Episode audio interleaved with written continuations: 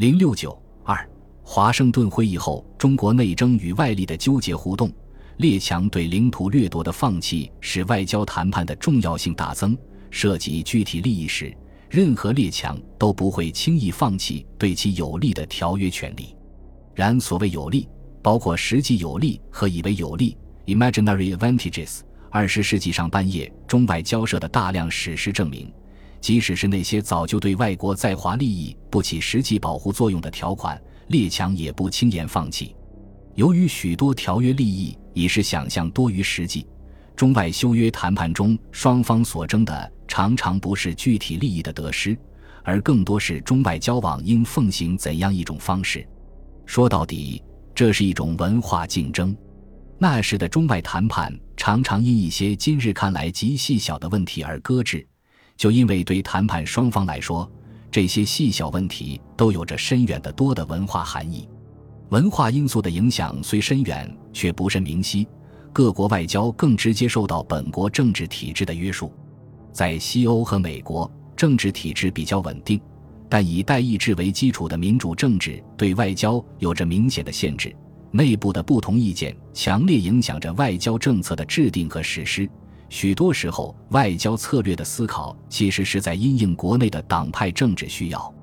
而俄国、日本和中国不同程度上都面临着旧政治体制已去而新政治体制尚未充分确立的状况。政治体制的稳定与否，直接影响到社会的动荡程度。动荡的社会，反过来又为形成中的政治秩序增添了变数。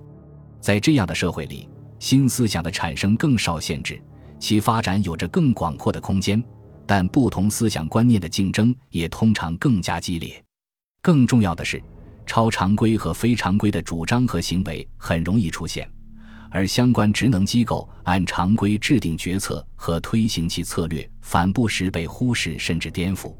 本来任意大国的内部政治激变都会影响到其所在地区的国际秩序。在二十世纪二十年代的东亚，不仅中国和日本都不同程度地处于政治大变动之中，横跨欧亚的苏俄也尚未结束其内部政治秩序的调整，这就大大增强了这一区域国际关系的不稳定因素。而中国的乱象又特别明显，不仅政治和社会的革命性主要指寄存规范的失效。超过日俄两国，甚至不时缺乏一个名副其实的有效中央政府。当时中国各军政力量基本重在内争，其首要目标是扩充自身势力，甚至统一全国，与历代中原逐鹿并无大的差别。但是，这一包括军事手段在内的政治竞争，是在与历代大不相同的背景下进行的。最根本的不同之处，即在于外国在华势力已成为中国权势结构的直接组成部分，故即使是纯粹内部的改朝换代，任何对既存权势结构的挑战，都要涉及帝国主义列强的利益，实际也构成对条约体系的冲击，致使中国内争和外力的纠结和互动远甚于他国。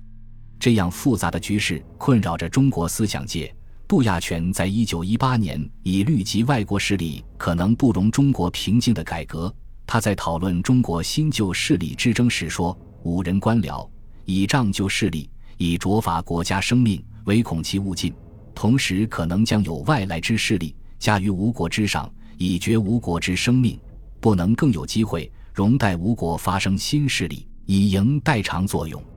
今日一般视为保守的杜氏，在五四学生运动前已观察到五人官僚就势力和外来势力的关联及相互支持的一面，从一个侧面揭示出当年中国思想界的确趋向激进。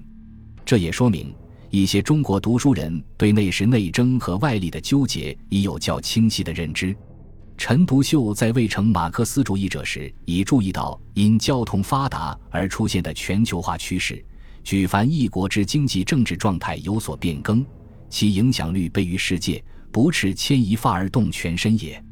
立国于今之事，其兴废存亡，是其国之内政者办，影响于国外者恒亦办焉。当时的全球化程度与今日相比，所差甚远，很可能是外国在华势力深入中国权势结构的现象，让陈独秀在八十多年前就思考到一国之经济政治状态变更与世界的关联。当中共于一九二年发出反帝为主旨的二大宣言时，胡适撰文回应说：“民国以来，列强对中国的态度有明显改变。列强在清末还想征服统治中国。”但日本势力在远东的一再扩充和中国民族的一步步自觉，使远东局面大变。不仅现在中国已没有很大的国际侵略的危险，而且外国投资者的希望中国和平与统一，实在不下于中国人民。故中国人可以不必担心列强的侵略，且同心协力地把自己的国家弄上政治的轨道上去。若国内政局纷乱，列强自然也不会放弃其权益。一句话，内部政治的改造是抵抗帝国侵略主义的先决问题。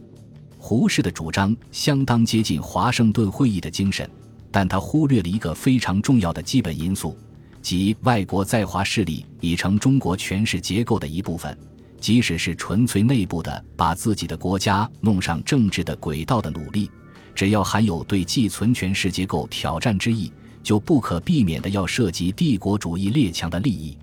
他自己稍后就发现，连谈全国会议、息兵、宪法这类具体的问题，都势必引起外人的误解。可见，外人在中国涉足极深，已全面介入到中国权力结构之中。故有人明确指出，内政与外交，在我国今日时已打成一片，不可复分。中共方面随即由张国焘发表长文，对胡适进行系统反驳。张氏也注意到，帝国主义的侵略方式已由十九世纪的武力为主，转变为经济侵略为主。后者既省钱又省力，还不易引起重大的反感。但他认为，经济侵略比武力侵略更危险，因为列强对中国市场的竞争已造成一种相互竞争的侵略，且帝国主义是军阀政治的后台。故帝国主义是中国人民的第一个敌人，是势不两立的敌人。为了解除中国人民的痛苦，为了中国的独立和自由，非急速打倒他不可。若不打倒英美日等国的对华侵略主义，不足以改造国内政治。不论先反帝还是先实施内政改革，双方的共同点是承认帝国主义侵略方式有所变更。而中国的内政与外国在华存在也有着密不可分的关联，双方的分歧更有相当的代表性，体现出中国社会或思想界对外国在华存在那双重身份的困惑。胡适等人或者更多看到其作为改革推动者的一面，而从杜亚泉到中共这些人则明显将其视为中国寄存秩序的维护者。要求中国先改革内政，然后考虑条约修订的华盛顿会议精神，反映出列强仍更多看到中国的乱象，却未能仔细观察和认真考虑与此相伴随的中国社会和政治的急速变化，特别是中国民族主义那域外和内部整合并存的两面性。许多知识精英及其民众追随者，既要求国内政治体制的改革。也愈来愈强烈的希望中国完全掌握自己的主权。中国政府或任何中国政治力量必须先给人以得到的形象，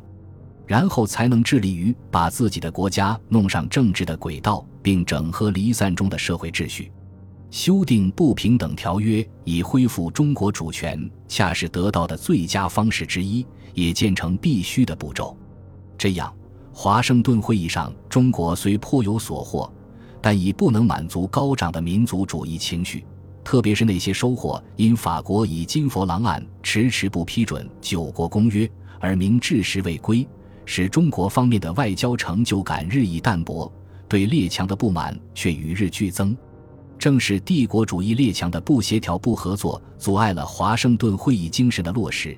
并进一步打击了巴黎和会后已大为削弱的中国自由主义派在国内政治上的发言权。此派言论的缺乏说服力，当然也就是中外关系方面更为激进的主张得以扩大影响。北伐前夕，中外关系就是处于这样复杂多变的混乱格局之中。在此情形下，列强间的合作既难以维持，任何外国也很难有多么具体的政策，尤其不可能有预先制定的长远政策。正如帝国主义侵略所及区域限定着帝国主义侵略的方式一样，中国的局势在很大程度上制约着这一地区国际关系的走向。面临新的问题和变幻莫测的局势，各国只有不断调整其原有的政策原则。故当时主要列强的具体对华政策与中国局势颇相类似，也以多变为特征。本集播放完毕，感谢您的收听，喜欢请订阅加关注，主页有更多精彩内容。